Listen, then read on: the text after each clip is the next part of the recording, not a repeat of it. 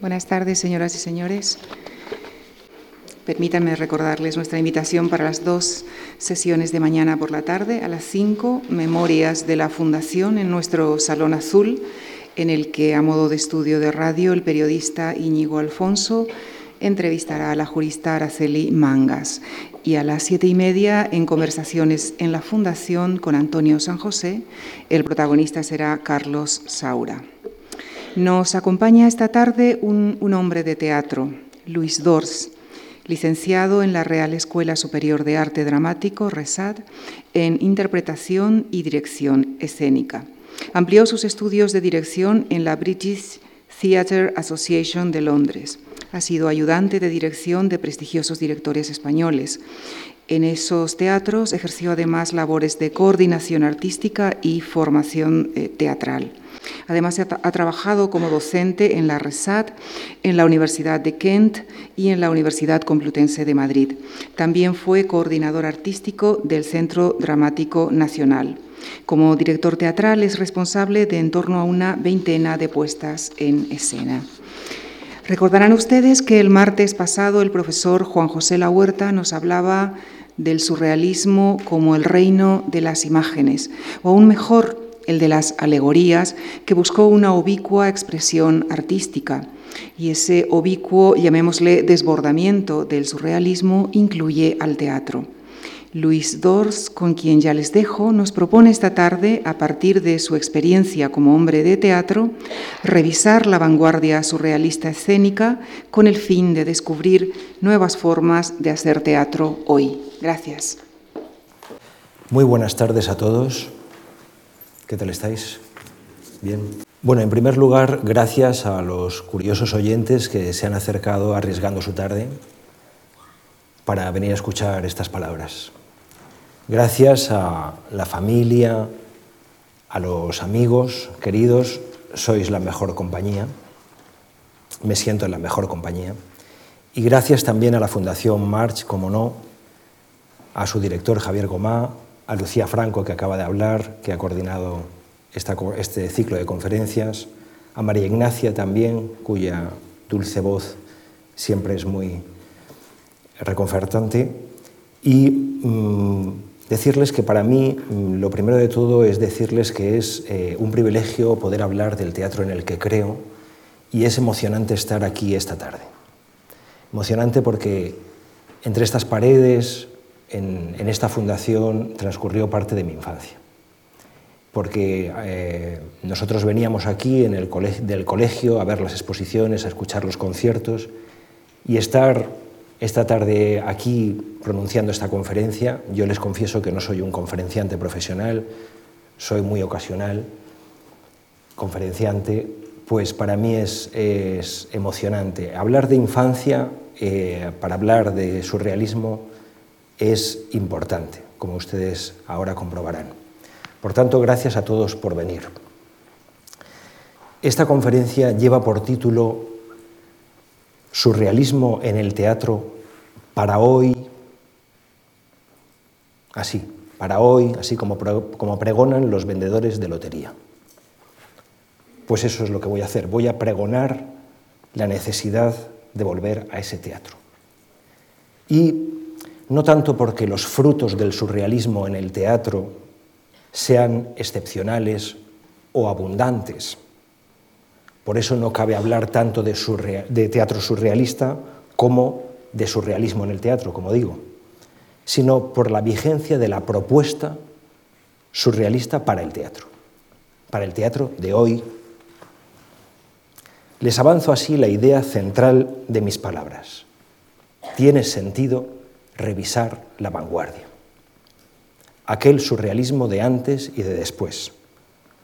Sus postulados son útiles para acometer el teatro necesario, el teatro por hacer, el teatro al que yo llamo de forma genérica el teatro poético, a falta de un nombre más preciso, porque en rigor todo teatro lo es, poético, pero poético en el sentido de teatro de lo relevante, teatro del mundo interior, que es donde se desarrolla lo más importante de nuestras vidas, ¿verdad?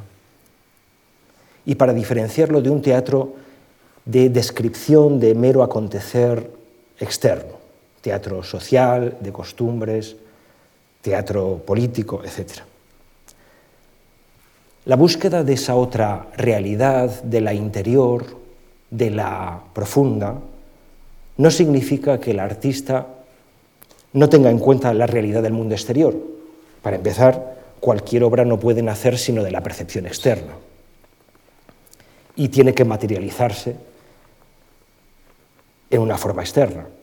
El, arte en general es el que consigue llegar a una forma, pero es mediante la libre reagrupación de esos elementos externos, transfigurada en el interior, como el artista surrealista trabaja. Todo esto lo digo porque los surrealistas han tenido una serie de detractores, eh, fueron acusados de idealistas, de ingenuos, de tener veleidades con la fantasía, incluso de místicos. Pues bien, si es necesario revisar esta vanguardia, que ya entonces, en palabras del propio, del padre del surrealismo, Apollinaire, padre en el sentido de que fue el que le dio el nombre, surrealismo viene, como luego explicaré, de la primera obra que escribió Apollinaire, que ya en aquel entonces no era más nueva que nada de lo que se encuentra bajo el sol, eso decía Apollinaire, es porque aquella vanguardia, si tiene sentido revisarla, es porque sigue siendo hoy vanguardia. No es hoy cosa superada. Al contrario, con la perspectiva que nos da un siglo, nos atrevemos a decir que nada de lo ocurrido después en arte superó lo que se proyectó y se hizo en esas dos décadas que van de 1910 a 1930. Todo ha sido una consecuencia de ese periodo y los postulados de aquella dramaturgia deben ser estudiados y redefinidos, que es lo que trataré de hacer en esta conferencia, si proyectamos un teatro de hoy y para hoy, un teatro digno de su nombre. Recordemos que la etimología de teatro es la de lugar donde se miran las cosas, cosas que tienen que ser dignas de ser miradas. Cuando empecé a preparar esta conferencia, que he preparado con cariño, pensé, además de esta incitación a revisar los postulados de la dramaturgia surrealista para el teatro, ¿qué, quiero entregar esta noche a ustedes, curiosos oyentes que han venido a escucharme? ¿Qué puede provocar su interés? ¿Cómo romper la rutina que supone escuchar la conferencia de cada día? Ya saben esa famosa frase de Eugenio Dors que decía, en Madrid a las 8 o das una conferencia o te la dan. Y la respuesta que yo me doy, ¿qué puedo ofrecer? ¿Qué puedo entregar? Fue inmediata. Quiero entregar lo que soy. Pero no lo que yo soy en apariencia, mi pequeño y mediocre yo, eso no tiene interés alguno, está claro, sino mi auténtica persona a través de mi pasión, por un teatro para hoy, para hoy. Vamos a soñar con un teatro transformador, como el de nuestra infancia. Un teatro que solo puede ser considerado de verdad teatro si al salir somos distintos a como entramos. ¿Recuerdan el teatro de niños? No hacía falta preguntar si nos había gustado la función. Se veía en, nuestros ojos encendidos de emoción, en nuestros mofletes rojos. Pues de ese teatro transformador vamos a hablar. Si empiezo por aquí, empiezo a decirles que les hablaré con mis propias palabras y salpicaré aquí y allá de anécdotas, de recuerdos personales, es por encarnar de algún modo el núcleo esencial del surrealismo, que es la búsqueda de la auténtica naturaleza humana, de la auténtica y muchas veces oculta naturaleza de lo humano. Una naturaleza salvaje con la que nacemos y que a los cinco o seis años de edad, como mucho, es domesticada por la moral, por el buen gusto, por todos los acuerdos dominantes la corrección. que dificultan esa pureza. El vivir siempre aquí y ahora. La apertura, no estar absorbido por las cosas, sino abierto a las cosas. La lógica de las necesidades básicas, no las de la razón aprendida. El estar en verdadera posesión de uno mismo, este es el estado más fecundo para la creación, yo diría que para la vida también, y que el surrealismo favorece. Mi amiga Llanos Gómez, no sé si está por aquí, que es una especialista de, teatro surrealista y a la que le debo un muy eficaz asesoramiento para esta conferencia, gracias, y no le culpen a ella si no les convencen mis palabras, me recomendó, empieza por el meollo y deja para el final lo secundario. Bueno, pues empiezo y, trataré de seguir por aquí, por decir lo que importa. ¿Qué acercamiento puede ser más fiel al surrealismo que este, que puede importar más que lo que uno es, aunque la mayor parte de nosotros lo ignoremos o vivamos de espaldas a esa realidad. ¿Qué puede interesarles a ustedes que no sea lo personal, lo único y al mismo tiempo común con los demás? ¿Qué les importa lo que yo les diga si no es lo que vivo, la pasión que me mueve, el teatro del alma? ¿Les parece muy radical? pues vaya esa radicalidad como un rasgo más de la propuesta surrealista. No pretendo que salgan convencidos, quizás que salgan con algunas ideas, sí, pero no convencidos de nada, pero lo que más me gustaría es la provocación del entusiasmo. Como dice Steiner, si se puede transmitir algo es que estás poseído por lo que dices. Se burlarán, te considerarán loco, pero te escucharán. Pues bien, una vez expresado el propósito de base del surrealismo, la búsqueda de la naturaleza humana y completa naturaleza de lo humano, comenzaré a desgranar los postulados, que es lo que los postulados de la escena surrealista, que es lo que creo que puede ser más útil para aportar al teatro de hoy y para hoy. Y para acotar un poco el terreno lo voy a ejemplificar en dos textos, dos autores a los que me ceñiré, aunque citaré otros tres por su relevancia, a otras tres figuras del surrealismo escénico. La primera es la obra del padre, como hemos mencionado ya, Apolinea, Las tetas de Tiresias. La segunda es el mejor fruto, en mi opinión, de eh, la escena surrealista, que es una obra de Roger Vitrac, que se llama Víctor o los niños al poder. La primera obra, la de las tetas de Tiresias de Apollinaire, eh, se subtitula Drama surrealista y es de donde Breton, André Breton, que fue el padre ideólogo del movimiento de por vida, es de donde saca el nombre André Breton, como decía, de surrealismo y constituye la declaración de principios de este nuevo teatro. A través de esta, intentaré ser muy claro y muy sencillo, a través de esta obra voy a hacer un compendio de los cinco rasgos esenciales de la escena surrealista. La segunda, la obra de Vitrac, la de Los niños al poder, Víctor, Los niños al poder, Vitrac es el surrealista con mayores ambiciones, mayor conocimiento teatral, sus obras siguen siendo hoy muy representables. Es, para mi gusto, como he dicho, el fruto más eh, más bello de, la escena surrealista y su representación es un texto del 28, su representación fue posterior a los años de ebullición del movimiento. Vamos a detenernos primero a analizar que merece la pena las tetas de Tiresias, la fuente precursora, escrita antes de Dada y su consecuencia que fue el movimiento surrealista, como ustedes saben. la pieza es una mezcla de teatro eh, burlesco y de comedia de costumbres o bulevar. El tema que trata es grave, pero en, el, en tono farsesco. Es un tema grave, por lo menos Apollinaire así lo dice, la escasa natalidad que había en Francia en esos primeros años del 20. El propio Apollinaire habla en el prólogo de su obra y él dice que escribe para los franceses. Es curioso que, como casi siempre, lo más local muchas veces es lo más universal. él escribe para los franceses como Aristófanes, el comediógrafo griego, escribía para los atenienses.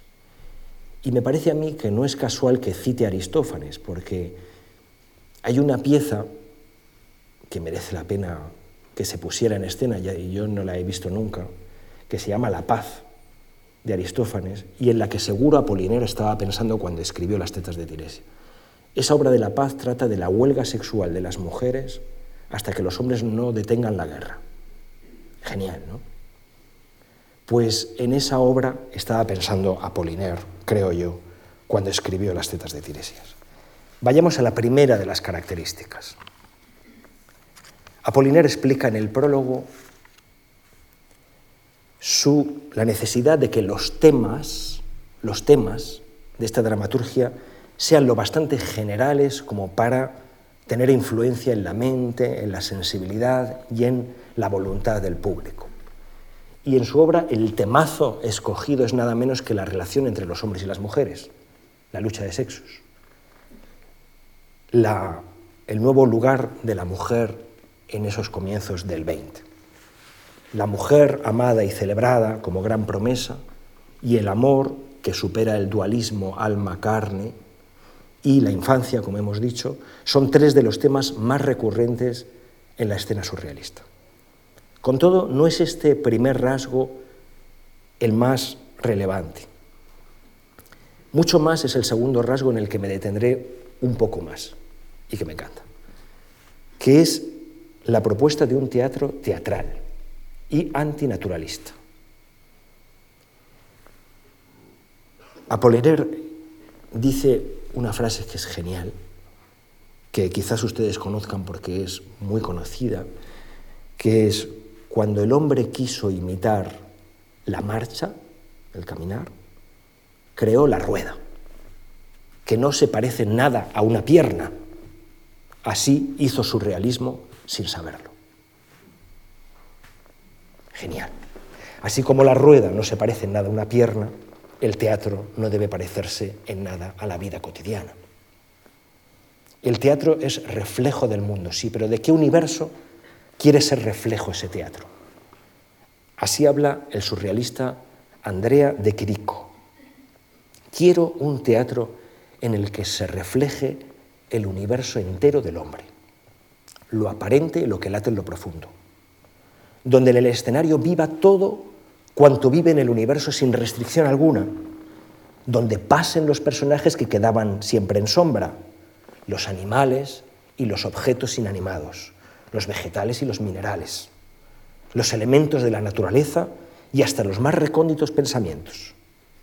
Un teatro en el que el espejo nos diga qué es lo que tanto le atrae de nuestro interior, en el que la prosa se haga música y la poesía se haga prosa para hablarnos de su vida íntima. Bueno, no se puede decir mejor. Y no, no se puede explicar mejor por qué este teatro rechazará aquel teatro naturalista de Antoine, que buscaba la ilusión de lo real con verosimilitud y que por entonces triunfaba, por cierto, como sigue triunfando hoy, ese teatro de la verosimilitud, del teatro naturalista. Apollinaire propone volver a la naturaleza, pero no a la manera imitativa de los fotógrafos, a la manera reproductiva o imitativa de los fotógrafos, sino a la manera creadora y productiva de los poetas. Se trata de abrir las puertas a la imaginación sin renegar, y esto es interesante porque creo que el profesor La Huerta el otro día estuvo hablando de ello, sin renegar de los grandes predecesores. Ya saben aquella famosa frase de Senius que dijo que todo lo que no es tradición es plagio. Bueno, pues también eh, quiere no renegar de los grandes predecesores, como explicaba la Huerta el, otro día, aquellos que como Shakespeare, como Cornell, como Goethe, elevaron la humanidad por encima de sus pobres apariencias. Porque claro, ¿quién le negaría a Shakespeare la condición de surrealista? Escuchando los eh, nonsense de los bufones plagados en sus comedias y en alguna tragedia, el más interesante, el, el bufón de Lear. Eh, también esos diálogos de Shakespeare en Ricardo III entre los dos asesinos, que son dos auténticos clowns. ¿Cómo negarle a Cornell la condición de surrealista en esa obra genial que es la ilusión cómica? Ese personaje de Matamoros, el cobarde fanfarrón, que se parecen tanto a Ubu de Alfred Jarry. ¿Quién podría cuestionar el título de surrealista a Fausto, que baja los submundos con Mefisto en la gran obra de Goethe? Todos estos grandes poetas dramáticos hicieron aparecer territorios nuevos que ensancharon horizontes y proporcionaron la alegría de los descubrimientos más sorprendentes, como proponían los surrealistas. Apollinaire previene contra quien quiere ver un carácter simbólico, y esto también me encanta. Dice, no, no, la obra es clara, no hay ningún símbolo. Cada uno es libre de ver, libre de ver los símbolos que quiera y descifrar los mil sentidos posibles, siempre que se presten a las más contradictorias interpretaciones. Es reconfortante el descaro a la hora de, confesar que el teatro cuenta, sí, cuenta cosas, pero al margen de la intención del poeta. Que se, hace, que se hace teatro para conocer y saber qué se quiere contar. Esto me parece lo más honesto de decir, porque muchas veces en la televisión se escucha, no, pues esto de, he querido hacer una reflexión sobre... Yo creo que muchas veces, eh, el, artista yo diría que, que pocas veces quiere hacer una reflexión de nada, ni sabe muy bien qué es lo que está diciendo. Por tanto, que, que lo que cuenta, que lo que sea significativo en sí mismo sea la fábula, el cuento, las anécdotas, los detalles, como decía Jean Renoir. Los detalles son los fundamentales. El argumento me da igual sin necesidad de que remitan a ninguna explicación oculta u oscura. En fin, también desde esta propuesta de teatro, de, la, ah, de teatro teatral se entiende la llamada a las nuevas estéticas escénicas y la invitación a aumentar la pompa de la realización. Nos lo dice el personaje del prólogo, que es el director de la compañía. Dice, la obra fue hecha para un escenario antiguo, ya que no nos habrían dejado construir uno nuevo, que permitiría el enorme despliegue del arte moderno que une como la vida sin un lazo aparente, sonidos, gestos, gritos, colores y ruidos, pintura, danza, música, acrobacia y poesía, los coros, acciones y las escenografías. Vemos como Apollinaire en esta obra de Las tetas de Tiresias, haciendo hablar al director de la compañía, no solo propone un teatro total y también un teatro teatral, sino, como ahora veremos, un teatro dentro del teatro. Hace teatro dentro del teatro, haciendo hablar al director de la compañía, como lo había hecho Shakespeare, como lo había hecho Molière, como lo había hecho Goldoni antes que Pirandello. Este rasgo metateatral conecta personalmente con una obsesión mía que me van a permitir que les confiese que es el teatro que me sale. Y siempre me ha perseguido como una obsesión el lugar teatro, que es uno de mis lugares favoritos. Hasta el punto de que me he construido un pequeño eh, teatrito en mi casa. Es un teatro en el que no se esconde la condición de artilugio para la representación escénica. Yo creo que dándole vueltas a, por qué me gusta tanto, por ejemplo, una de las cosas que he hecho en ese teatro es construir unas gradas semicirculares que son así como, como si fuese un circo, para que los espectadores se vean entre sí. Porque no sé si estarán ustedes de acuerdo con esto, pero si, por ejemplo, cuando vamos al cine lo que nos interesa más es la oscuridad de la sala y que nadie nos perturbe al lado, o sea, poder eh, estar muy absorbidos por la película. En cambio, en el teatro lo que nos gusta es ver cómo los otros están percibiendo la, misma representación que yo. Y es muy importante cuando uno se ríe porque contagia mi risa o cuando uno se aburre porque contagia mi aburrimiento. Esto me, encanta que los espectadores se vean, por eso he construido esas gradas semicirculares. Y quizás esta obsesión del, teatro dentro del teatro que me ha perseguido siempre, eh, las obras que he hecho siempre han sido utilizando el marco de un teatro, eh, se deba a que de niño, no sé si alguno de ustedes pudo verlo, fue extraordinario, nuestro padre nos llevó a las marionetas de Obrachov, era un maestro titiritero soviético.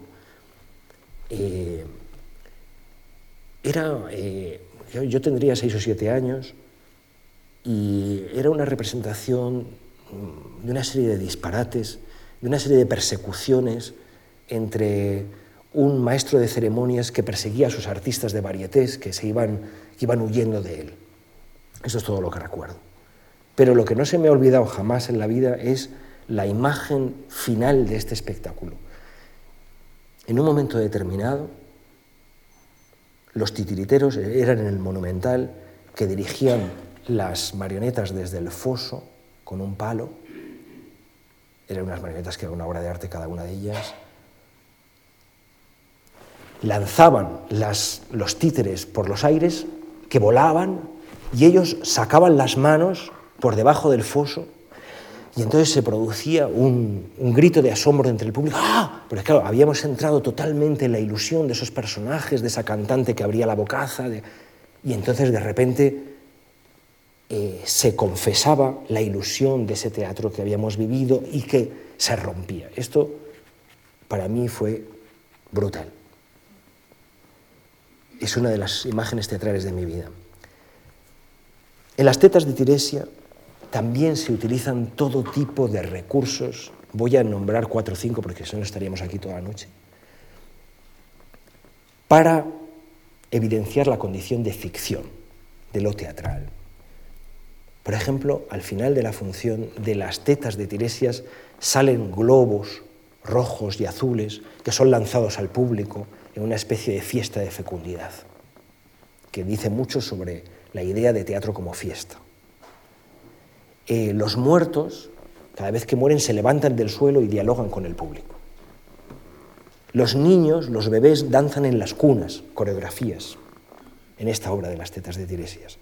Los hombres y mujeres se trasvisten, como en las comedias shakespearianas, se usan letreros y pancartas que ofrecen los subtextos de, las acciones. También se usa el megáfono para representar el discurso eh, latente, diferenciarlo del discurso manifiesto, o sea, lo que los personajes dicen y lo que los personajes piensan en el megáfono. ¿No es genial? También se usan, eh, eh, hay personajes objeto, como el kiosco con toda la prensa que va, va gritando las, noticias, hay personajes coro, coreografías para generar el personaje colectivo, en fin, una serie de recursos que son la más clara cristalización de ese deseo, de evidenciar la condición de ficción del teatro y celebrar todas las inverosimilitudes, provenientes muchas veces del arte popular, eh, sobre todo del vodevil y del folletín, porque ellos aspiraban, ambicionaban hacer un teatro para el gran público. Y entonces parodiaban muchas veces los folletines y los vodeviles tan de moda y tan de éxito en aquella época para servirse de esos recursos, igual que también eh, del circo, del cine, del music hall, en fin, de, los títeres, se servían de muchos recursos del arte popular. Pero insistimos, el, el motor que alienta esta batería fascinante de recursos de romper la ilusión del teatro de cuarta pared que los surrealistas detestaban, es la convicción, y esto es importante porque es bastante llamativo, de que solo lo irreal, solo lo irreal, o lo real utilizado de forma transfigurada, puede cobrar poder y presencia en el escenario. Puede resultar verdadero en escena y poético. Solo así podemos llegar a la presencia de lo invisible hecho así visible. Bien, esto en cuanto al segundo postulado. Primero, la universalidad de temas. Segundo, la teatralidad. Tercer postulado, y tiene también su interés eh, tiene que ver con la necesidad de contrastes, con la necesidad de mezcla de contrarios para hallar la chispa poética surrealista. Y esto va más allá de lo que Apollinaire eh, habla en el prólogo, que es eh, la necesidad de mezclar géneros y estilos, lo trágico y lo cómico, ¿verdad? El surrealismo en general siempre parte de una visión eh, pesimista, cruel, violenta de la vida, pero se sirve siempre, y esto es esencial, del humor y a veces de la ternura como vehículos imprescindibles para esa visión pesimista. Para que lo más grave y oscuro sea visto con la mayor ligereza y sin desespero, que la mayor infelicidad sea vista desde el ángulo de una ironía benévola que permita reír. Esta mezcla de, de, contrarios realmente, bueno, de esto el profesor Ignacio Mestoy, que está aquí, eh, sabe muchísimo, eh, pero eh, él, él, trata de escribir un teatro de tragedia que es difícil porque yo creo que desde el surrealismo todo el teatro y en general, sí, todo el teatro se mezcla lo tragicómico siempre, o sea, los, los géneros no pueden ser muy claros, están siempre mezclados. ¿no? Eh, esta mezcla también eh, se da entre lo maravilloso y lo trivial, entre lo sublime y lo banal. Eso también me, encanta y tengo que hacer aquí otra confesión sobre dos de mis poetas dramáticos favoritos que van a decir ustedes este eh, le gusta tanto una cosa como la otra porque los dos poetas, dos de, mis poetas dramáticos favoritos son Calderón y Chekhov, que tendrá que ver una cosa con la otra. Pero eh, los dos tienen este punto en común que son la mezcla de lo, sublime y de lo, estúpido.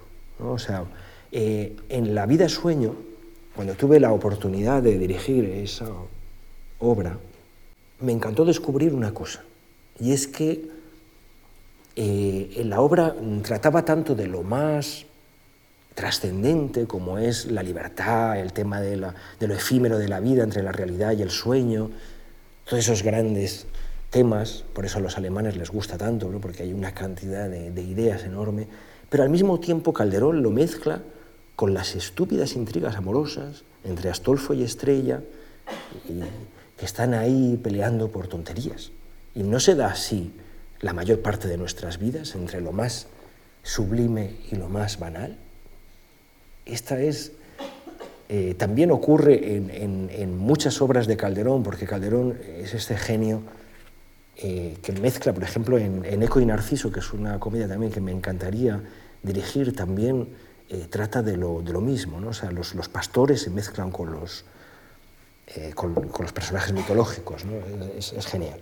Y también en Chekhov, bueno, no hace falta que les diga mucho de Chekhov porque lo conocen muy bien, que lo más relevante de la vida, normalmente Chekhov habla sobre eh, los momentos cruciales de, la vida de esos personajes, transcurre en medio de la cotidianidad más, eh, más ligera.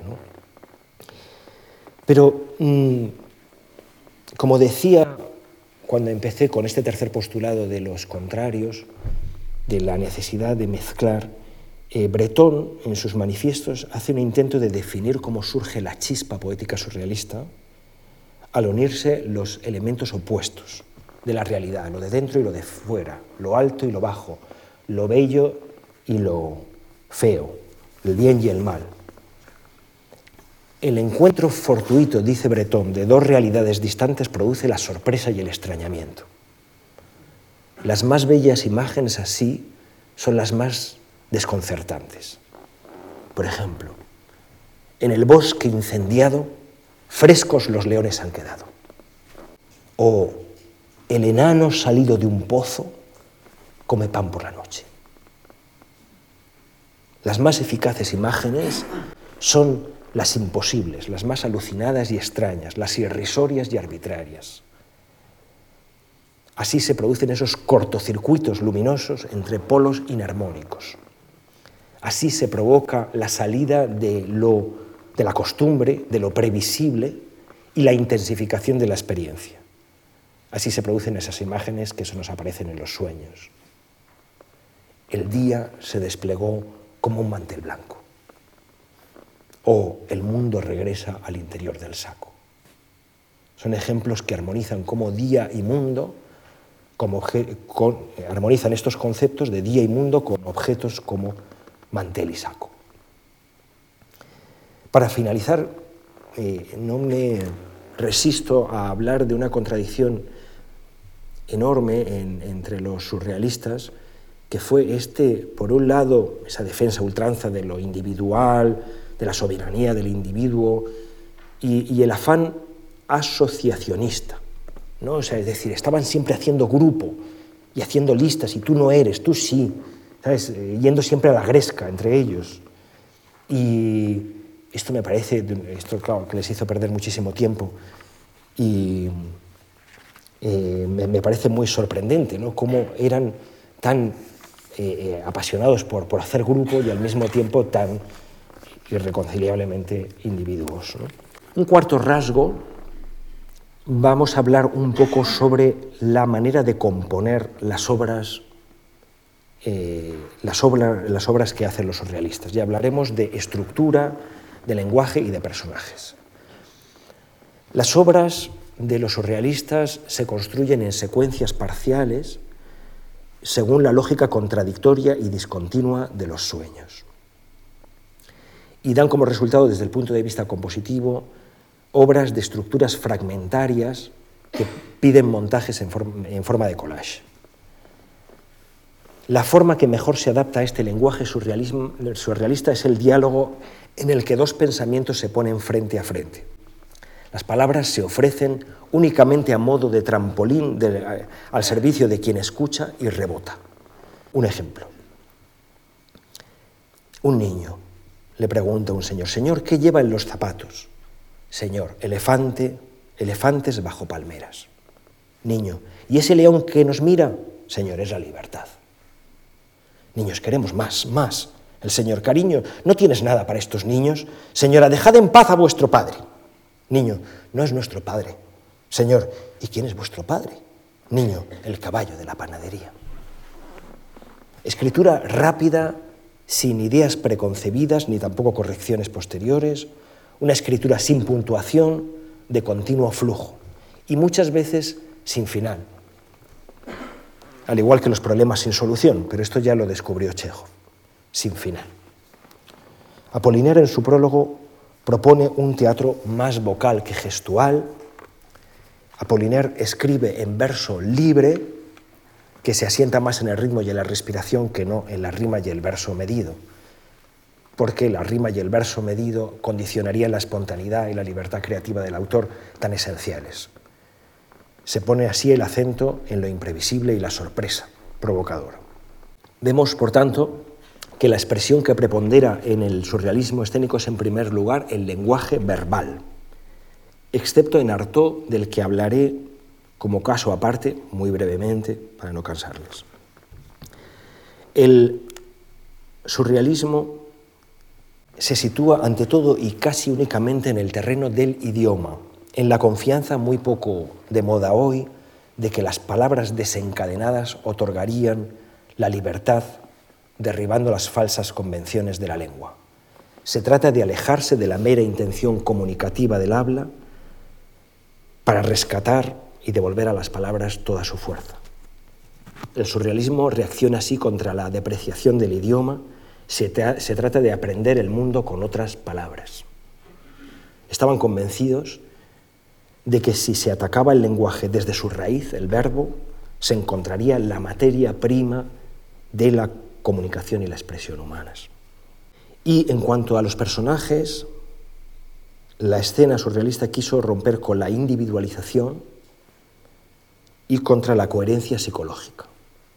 Por tanto, es un teatro antipsicológico. Los personajes que muchas veces fueron representados por los propios autores, hay que decir que el teatro surrealista eh, fue representado no por actores profesionales, excepto en el caso de Vitrac, como ya dije antes, eh, sino por los propios autores que tenían la libertad de improvisar sus propios textos. Y son estos personajes están definidos por particularidades mínimas. A veces un solo gesto basta para componer un carácter. Un latiguillo del lenguaje basta para componer un, y para romper los clichés y los arquetipos lo que buscan es continuamente las contradicciones entre los personajes. Voy a leer un pequeño fragmento de Los misterios del amor, título precioso, ¿no? Para terminar con este cuarto postulado de, sobre la composición. En este pequeño diálogo, el autor aparece como personaje. Eso es muy interesante, ¿no? y dialoga con los personajes a los que trata de manipular y hacerles decir sus ideas coherentes como un sensato apuntador. Los personajes de ese autor, los dos amantes, se rebelan frente al omnipresente escritor y solo obedecen a las leyes del deseo primario. Entra el autor. El autor, ¡eh! Patricio. La chica se llama Lea. Dice Lea, ¿quién es usted? Patricio, le dicen bajo a Lea, es el autor. El autor, ¿me necesitan? Patricia, Patricio, no, no, gracias. El autor, toma el revólver, es necesario. Patricio, tiene razón. ¡Pah! Dispara contra el autor. El autor, es inútil, querido Patricio. A mí esas balas no me hieren. Una lástima. Patricio, entonces ¿para qué los quiero? ¿Para qué quiero el revólver? El autor, te lo pido yo. Si no quieres hacerlo por mí, hazlo en interés del drama que se representa. Un disparo es indispensable para el desenlace. Patricio, ¿usted cree? Vamos a la quinta y última de las, de las características, que es la búsqueda de la catarsis del público. Ya hemos hablado antes del teatro de la infancia, que el teatro solo tiene sentido si se produce esa transformación, esa catarsis. La emoción,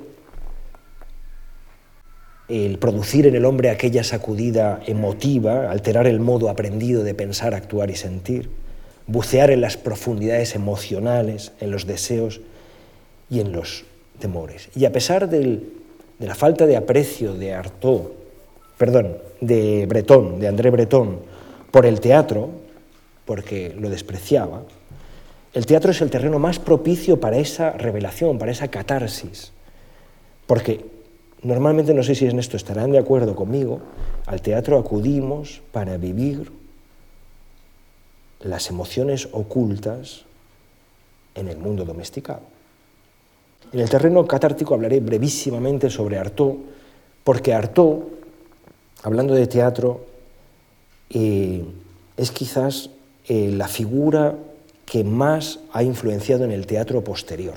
Eh, aunque nunca llegó a pertenecer al grupo de los surrealistas por su carácter asocial, porque Artaud era para darle de comer aparte, como todos, pero más, eh, sus textos son más surrealistas que los de los propios surrealistas. Ya digo que es la figura de más influencia en el teatro posterior junto a Alfred Jarry, que también hemos mencionado, y su genial Ubu, el ciclo de Ubu. Artaud da al teatro un vínculo mágico y lo considera el doble de la peligrosa realidad. Ese teatro es la verdadera libertad, negra como la peste. Artaud busca generar en la escena un torbellino que devore las tinieblas. Quiere romper la lengua para tocar la vida. De ahí sus propuestas de desintegración de la lengua en sonidos inarticulados y así rehacer el teatro. Solo mencionar el título de una de sus obras, El chorro de sangre, ya nos, nos da la medida de ese teatro pesimista, cruel, violento. La de Artaud es una concepción distinta del teatro, del teatro como fiesta. Los surrealistas, por tanto, buscan esa catarsis, buscan revelar al hombre a sí mismo, fuera de las rígidas fronteras de la cultura. Y esto es una revolución. Más allá de la estrategia de disturbio entre el público, que fue el reclamo publicitario del movimiento Dada, la escena surrealista es consecuencia y heredera de Dada, Los surrealistas quieren encender en el teatro la chispa destinada a desencadenar una relación distinta entre platea y escenario, una reacción primaria y lograr así una situación colectiva de participación y catarsis. Para ello era necesario parodiar los procedimientos tradicionales del viejo teatro y así sacar al público de su acostumbrada comodidad pasiva. Muchas de las representaciones de los surrealistas solo duraron un día. Claro, eh, un día inolvidable, una noche inolvidable, eh, por los escándalos provocados. Las manifestaciones terminaban muchas veces en peleas, incluso a tiros. Bien pensado, salvando toda la distancia lo de los tiros, por supuesto, pero ¿qué teatro merece ser digno de su nombre si no provoca en el espectador que salga transformado por la experiencia, que guardará en su memoria de por vida, porque el teatro es efímero y solo vive en la memoria de las gentes que lo presenciaron, ¿verdad? Pues bien, y ya voy terminando, ¿verdad? He compendiado de esta manera los cinco rasgos presididos por el, por el pilar maestro de la búsqueda del total espíritu humano, Primero, la universalidad de temas. Segundo, la teatralidad antinaturalista. Tercero, la mezcla de polaridades, de contrarios. Cuarto, la composición fragmentaria, partiturizada y antipsicológica. Y quinto, la búsqueda de la catarsis. Y para acercarme a la definición de lo que es el surrealismo en el teatro. Este surrealismo se da eh, eh, con plenitud en Roger Vitrac, que es lo que nos falta, que es con lo que voy a terminar.